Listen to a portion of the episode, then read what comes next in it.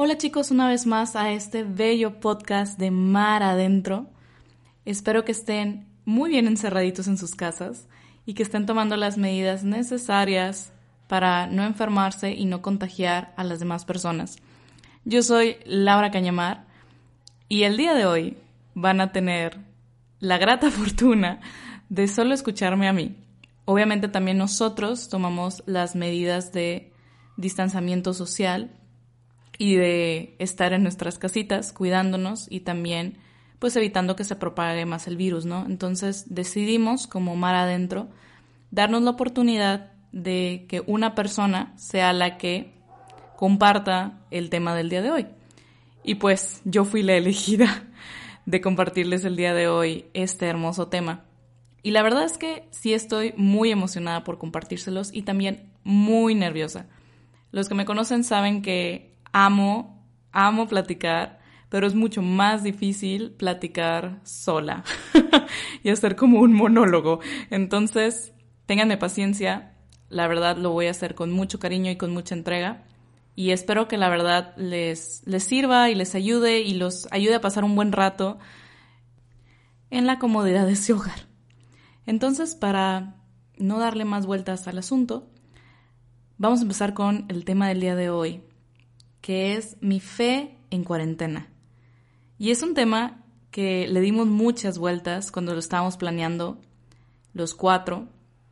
Hacíamos lluvia de ideas y decíamos de que, bueno, ¿de qué podemos hablar? Entonces empezaron a surgir diferentes temas, ¿no? Y diferentes como giros que les podríamos dar, historias que les podíamos contar. Y en eso que estábamos platicando los cuatro de que, bueno, ¿qué podemos decir en el próximo episodio? También empezamos a platicar cómo nos estábamos sintiendo en esta cuarentena. Yo en lo personal inicié mi cuarentena apenas este lunes. Entonces apenas llevo una semana y todavía no he perdido la cordura, pero sí se me ha hecho eterna, la verdad, eterna. Entonces empezamos a platicar cómo le estaban llevando cada quien en su cancha, ¿no? Cómo le estaba yendo a Andrés con sus clases en línea, a Rulo con el trabajo, a Oscar también con el trabajo cómo lo estaban llevando ellos, qué tantos tips tenían para cuidarnos más. Entonces, en esa plática empezamos a, a platicar también y a comentar cómo extrañamos realmente como estar en comunidad y estar en grupos y estar presente en hora santa y estar en la misa y estar afuera simplemente, o sea, disfrutar la vida afuera. Entonces, Andrés nos comentaba de que, oigan, ¿y qué tal si hablamos de eso? Hablamos de cómo nuestra fe también se siente en cuarentena y cómo también este distanciamiento social se ha sentido mucho más pesado al ya no poder ver la comunidad y ya no ver a tus amigos y ya no ver a tus grupos y incluso de que no podíamos juntarnos a grabar o a planear este podcast. Entonces nos empezamos a decir, qué, qué increíble ¿Y qué tan grande es esta pandemia? Que ha paralizado al mundo entero, pero no solo ha paralizado los sistemas de salud, el sistema económico, el sistema educativo, sino que también ha empezado a paralizar nuestra fe. Y eso ya es una alerta roja, y eso ya es un foco rojo que hay que notar. Entonces dijimos, bueno, vamos a hablar de eso, vamos a hablar de cómo nuestra fe entró en este juego de la cuarentena sin siquiera haber sido invitada para jugar. Y yo les comentaba mucho a Oscar, a Andrés, a Rulo, decía, es que es increíble cómo se siente la soledad y se, te sientes solitario incluso. Incluso ahorita yo platicándoles todo esto en mi cuarto, se siente raro hablar simplemente a un micrófono y no tener otra cara con quien dialogar. Te sientes solitario, te sientes un poco abandonado incluso. Y es un sentimiento que sé que está palpitando en todo el mundo, que no es algo que solo lo esté sintiendo yo o mi colonia o mi país, sino que es algo que el mundo lo está sintiendo. Incluso nuestra fe lo está sintiendo. Hace tres años más o menos me fui de intercambio, tuve la posibilidad de estudiar en el extranjero y me fui a estudiar a Estados Unidos, a Pittsburgh, y fue una experiencia increíble. Pero mi primer mes la sufrí, como no tienen una idea. Tuve muchos cambios, pues país nuevo, idioma nuevo, universidad nueva. Y, y era un eterno sentirte solo. Pero donde más me pesó fue sentirme sola en mi fe, en mi propia fe. Mi universidad era católica, era una súper bendición, tenía una capilla dentro de mi campus. Y me acuerdo mucho que una noche había pasado un problema que yo no había sabido manejar, entonces me fui a la capilla a rezar. Me puse mis audífonos y la mejor playlist que tenía en Spotify.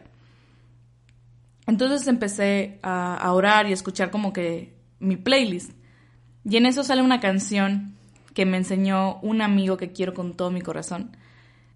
Y empecé a llorar incluso porque esa canción me recordó a mis grupos y me recordó a mis juntas y me recordó al coro y me y empecé a como que a recordar mi comunidad, pero mi fe en comunidad. Y ahí es donde yo me caí en cuenta que dije, no manches, me siento sola, o sea, me siento sola en esta comunidad, pero no porque no tenga amigos o no porque no, no me haya sentido acogida por, por la universidad, sino es porque en mi fe no tengo con quién compartirla, con quién, con quién crecerla incluso. Y ahí fue la primera vez que caí en cuenta del poder de la comunidad y del poder de la oración en conjunto y el poder de los grupos y el poder de el contacto humano tal cual. Para no hacerles el cuento largo, pasó el semestre y encantada. Lo disfruté al máximo. Y aprendí también a crecer en otra comunidad, que es la comunidad de universidad, y empecé a enrolarme un poquito más en las actividades de la capilla, en las horas antes que podían tener, en, las misas, etcétera, ¿no? Y empecé a, a hallarle un poco de sabor a todo esto. Pero aprendí que en la soledad y en los silencios también se crece y también Dios habla. Y yo les comentaba mucho a, a los chicos, a Rulo, a Oscar y a Andrés, y les decía, es que a veces esta cuarentena se siente así, se siente como aquel intercambio que tuve, en donde estás sola, que ahora realmente ya no es, oye, vamos a, misa juntos, o vamos a una hora santa, vamos a un retiro, vamos a lo que quieras, vamos por una nieve incluso, vamos a platicar por un café. Se elimina todo eso, te quedas tú sola en tu cuarto, en tu casa, con tu familia, y ahora es, ok, reza por tu cuenta, alaba por tu cuenta, convive por tu cuenta, ¿sabes? O sea, es tú mismo, sigue trabajando en eso y llegas a sentirte solo y llegas a sentirte como abandonado, podríamos decirlo así, entre comillas, pero realmente estamos solos, realmente estamos abandonados y no diciéndolo así como si existiera vida en otro planeta y típica pregunta de realmente no hay nadie, sino es ¿cuándo te han dicho que estás solo? ¿Cuándo realmente has estado solo? Desde nuestro nacimiento nacimos acompañados nos traen a la vida nuestros padres y nos acompañan en este camino. Incluso, cuando sigamos creciendo, te vas llenando de personas, de amigos, de comunidades, de una familia, de un trabajo, de un equipo, y vas creciendo y cuando realmente estás solo. Lo importante aquí es cuando conoces al que es. Y ahí es cuando dices, nunca voy a estar solo.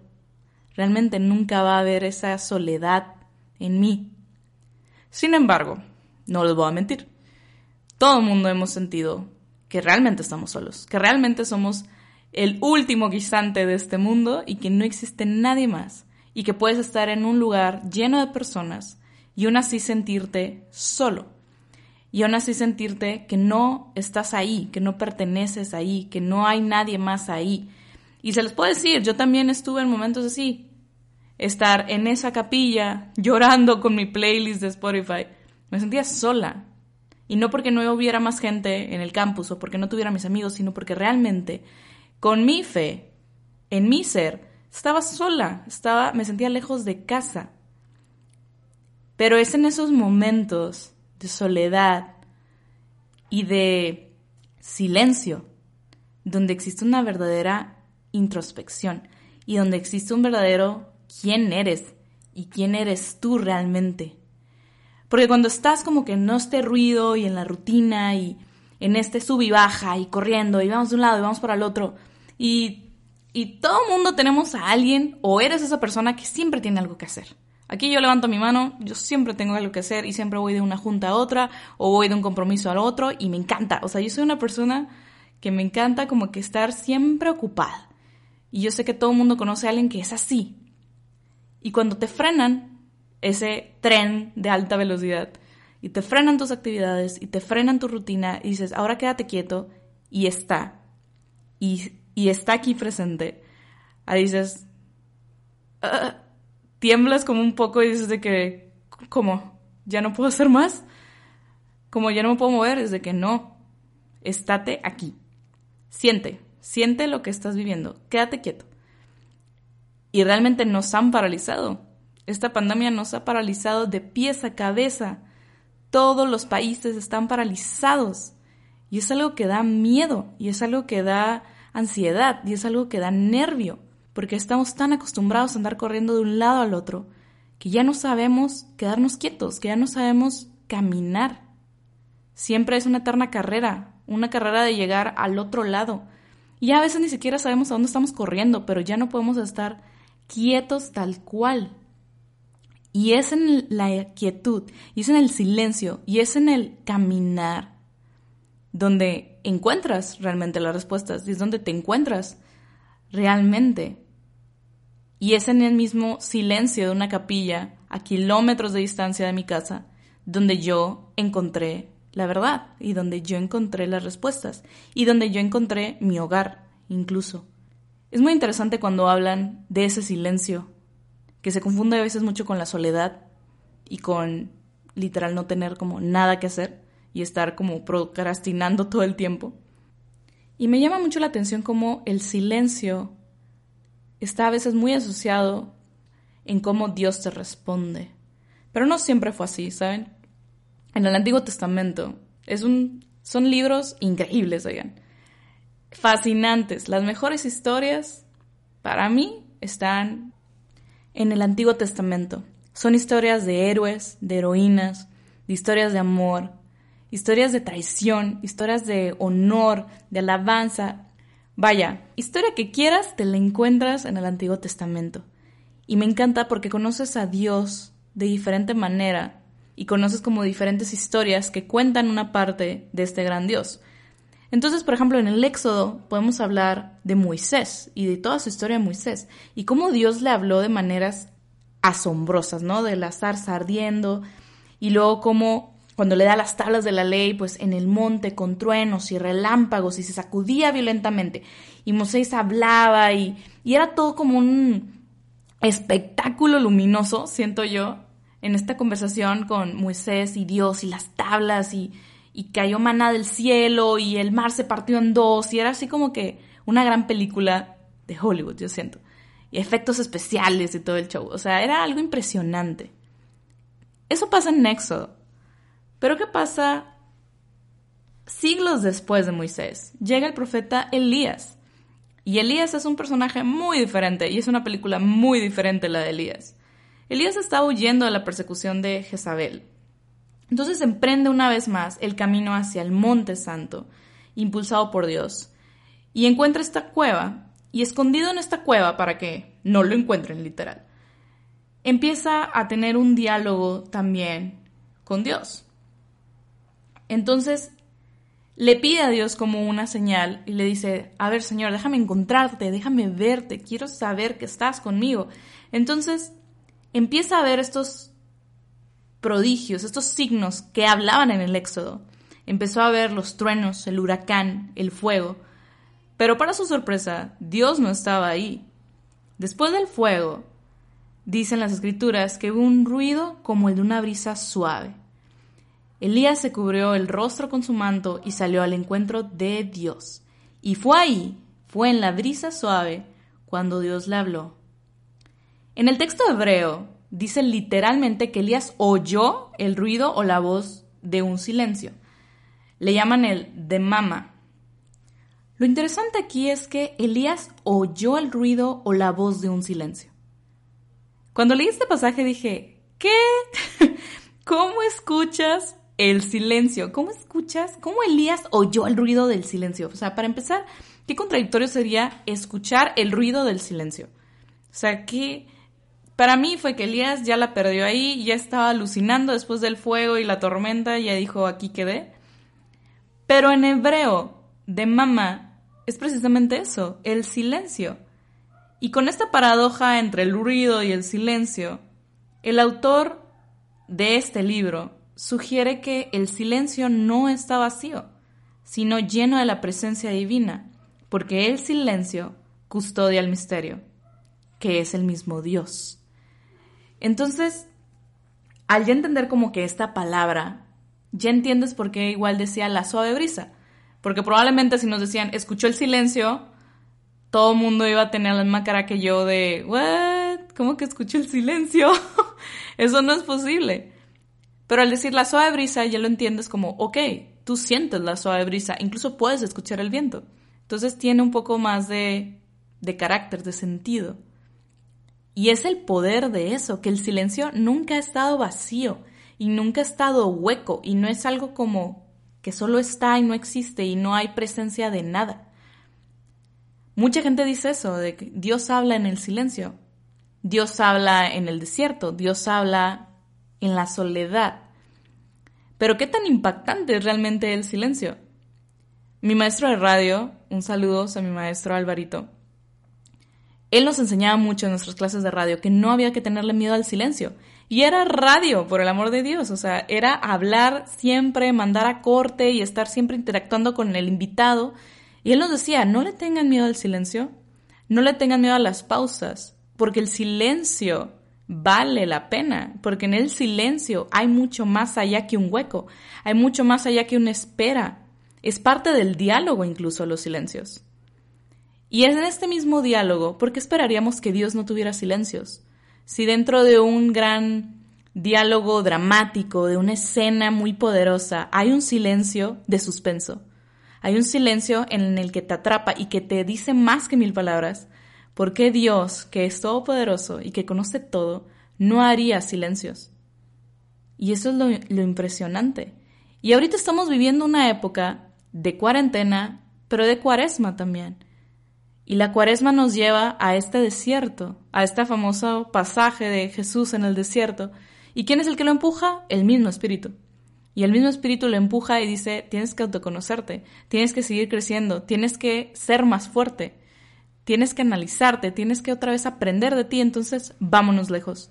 Y tienes que silenciar todo, silenciar la mente, silenciar el corazón, silenciar cualquier ruido y encontrarte y hablar en el silencio. Puede ser que Elías no lo habló como Moisés, con los truenos, los relámpagos, las grandes luces. La habló en la suave brisa y probablemente hoy, en el 2020, Dios tampoco nos hable con grandes estruendos y grandes luces en el cielo y grandes marchas y desfiles, sino que nos hable a través de una pandemia y que nos hable a través del silencio en nuestros hogares y nos hable a través de este resguardo que estamos haciendo. Porque Dios siempre escribe, incluso en renglones torcidos, incluso aunque la historia puede sonar trágica, Él va a sacar lo mejor de todo esto y Él va, va a sacar lo más provechoso de todo esto. Es difícil el silencio, es difícil entenderlo, es difícil incluso vivirlo. Se los dice una comunicóloga, es muy difícil, pero en el silencio se da una escucha incluso y se da un diálogo también. Porque como decía el profeta, el silencio nunca viene vacío y siempre viene con una respuesta de Dios. Así como Jesús se fue al desierto a orar 40 días, nosotros vamos a estar en esta situación probablemente un largo tiempo. Y lo mejor que podemos hacer es sacar el mayor provecho de esto, el mayor provecho para seguir en oración, para seguir alabando, para seguir estudiando, para seguir trabajando y para seguir aprendiendo de nosotros mismos, porque es cuando te conoces a ti que es cuando ves al Padre, es cuando conoces a Dios. ¿Cómo quieres conocer a alguien mucho mayor, al alfa, al omega, al infinito, si no te conoces a ti, que tienes 20 años, 30 años, 10 años. ¿Cómo vas a conocer al infinito si no conoces a una persona? Si no conoces tu propia historia y tu propia película. Este momento, chicos, esta cuarentena, esta cuaresma, este diálogo que vamos a tener con Dios, vamos a vivirla al máximo. Y recordando que no estamos solos. Como les decía en un principio, nunca en nuestra vida vamos a estar solos. Mientras exista un Dios que todo lo creó y que te ama con todo su corazón, nunca vamos a estar solos. Dios solo quiere que escuchemos su voz en nosotros, en ti. Y como dijo el Papa este viernes, se van a calmar nuestras aguas agitadas. Solo tenemos que escuchar esa voz que calma cualquier tempestad. Escuchemos al Maestro y al mismo Dios que vive en nosotros. Pero a través de ese silencio y a través de esa oración y a través de ese ir al desierto, vamos a encontrarlo y vamos a vivirlo y vamos a creerlo. Puede que este sea el fin de los tiempos, puede que no, pero sea como sea, hay esperanza, hay caridad, hay amor y hay silencios que tenemos que aprovecharlos y que tenemos que vivirlos. Somos una misma comunidad, una misma iglesia, latiendo con un mismo corazón y orando a una sola voz. Y yo sé, como ustedes, que el Papa no estuvo solo en la Plaza de San Pedro ese viernes y que todos estuvimos de corazón ahí, pidiendo, intercediendo, orando, sabiendo que todo obra para bien y que todo va a estar bien. Sigamos disfrutando, chicos, de estos silencios y aprovecharlos. Yo sé que cuando podamos vamos a regocijarnos de volvernos a ver y de volver a orar en comunidad y volver a tomar esos cafés y poder salir de fiesta y poder orar juntos y poder platicar juntos. Pero por el momento nos toca estar en el desierto con el Señor, platicando con Él, dialogando y apreciando esas suaves brisas que nos ha traído. Sigamos remando mar adentro, en este mar de soledad incluso, de silencios, pero de muchos aprendizajes, de mucho autoconocimiento y de mucha esperanza. Fue un gusto platicar con ustedes. Yo soy Laura Cañamar y esto fue Mar Adentro.